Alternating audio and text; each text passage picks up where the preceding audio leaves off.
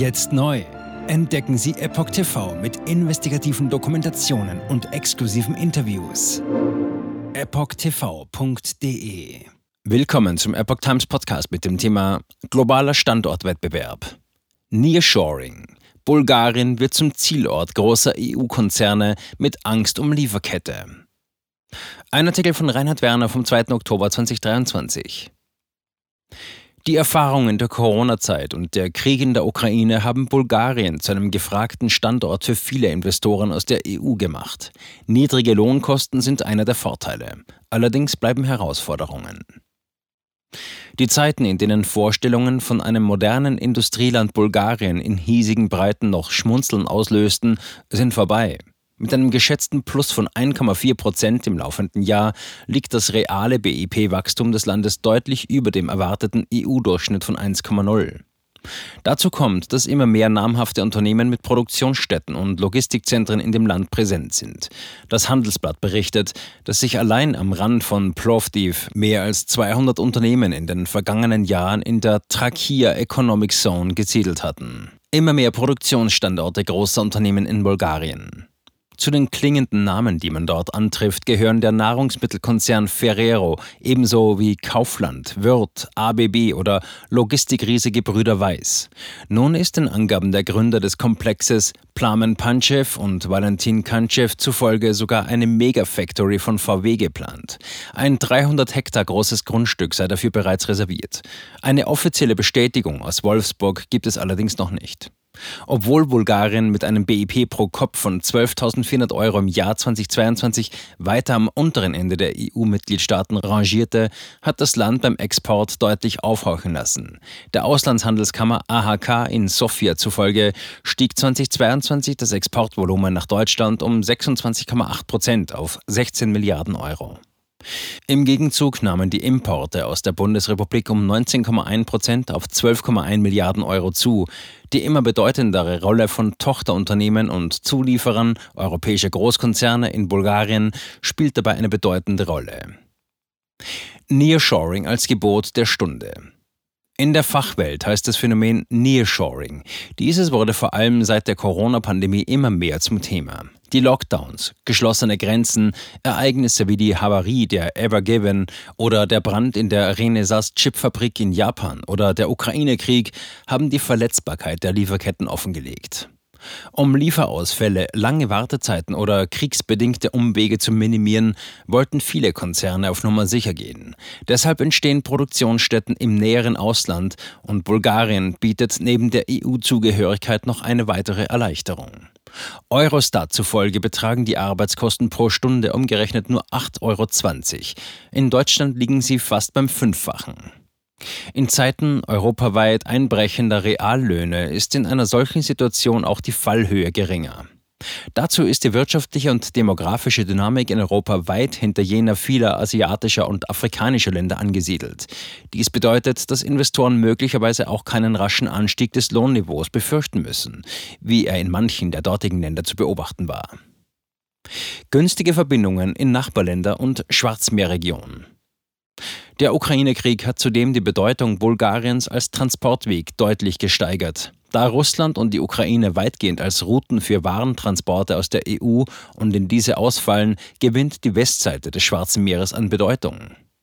Bulgarien liegt verkehrstechnisch günstig. Von Plovdiv in der Mitte des Landes ist Istanbul nur 400 Kilometer entfernt, Thessaloniki nur 300, Burgas nur 250. Von dort aus ist beispielsweise Georgien über das Schwarze Meer zu erreichen. Der Weg über Bulgarien und das Schwarze Meer öffnet angesichts der kriegsbedingten Transportprobleme auch den Weg in die Länder des Kaukasus und Zentralasiens. So wird das bisherige Armenhaus der EU immer mehr zur eurasischen Handelsdrehscheibe. Bulgarien stark von Zuwendungen durch die EU abhängig. Attraktiver für ausländische Investoren wird Bulgarien auch durch den niedrigen Umsatzsteuersatz von 10 Prozent. Dazu kommt der angestrebte Beitritt zum Schengen-Raum, der allerdings bislang noch von einigen Mitgliedstaaten des Abkommens blockiert wird. Bis 2025 will Bulgarien auch Teil der Eurozone sein. Zu einer der größten Herausforderungen in Sachen Infrastruktur gehört in den kommenden Jahren der Bau der Autobahn von Sofia nach Varna. Dazu sind die Fertigstellung des Kresna-Gorge-Tunnels auf der Strecke zwischen der Hauptstadt und Thessaloniki sowie die Modernisierung des Flughafens in Sofia geplant.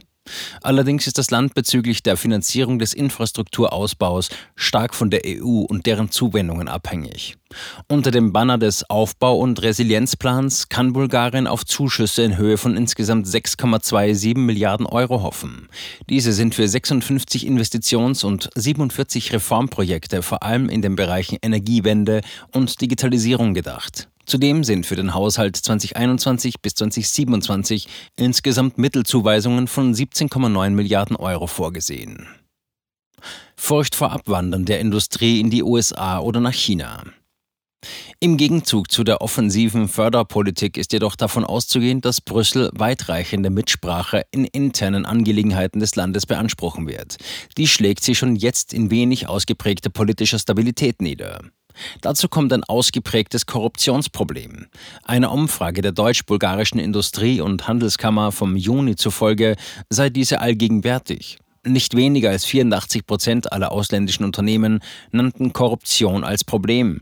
Dazu kommt eine Inflationsrate von über 13 Prozent. Ebenso fürchtet man in Bulgarien vielfach um den Bestand der deutschen Industrie, insbesondere der Autoindustrie. Die hohen Energiekosten und politischen Vorgaben machen die USA und China im internationalen Standortwettbewerb attraktiver. Je mehr EU-Unternehmen ihre Produktion dorthin verlagern, umso mehr gerät auch Bulgarien als potenzieller Standort unter Druck. Jetzt neu auf Epoch TV. Impfgeschichten, die Ihnen nie erzählt wurden. Eine eindringliche und aufschlussreiche Dokumentation, deren Trailer YouTube nach drei Minuten entfernt hat. Schauen Sie für nur kurze Zeit die gesamte Doku kostenfrei. Jetzt auf epochtv.de. Ich war geimpft worden. Ich begann unkontrolliert zu zittern. Er verstarb 33 Tage später. Ich kann meinen Kopf nicht aufrecht halten. Dann brach ich zusammen, ganz plötzlich. Vom Start weg haben wir nicht die Bedingungen erreicht, die normalerweise erreicht werden müssen.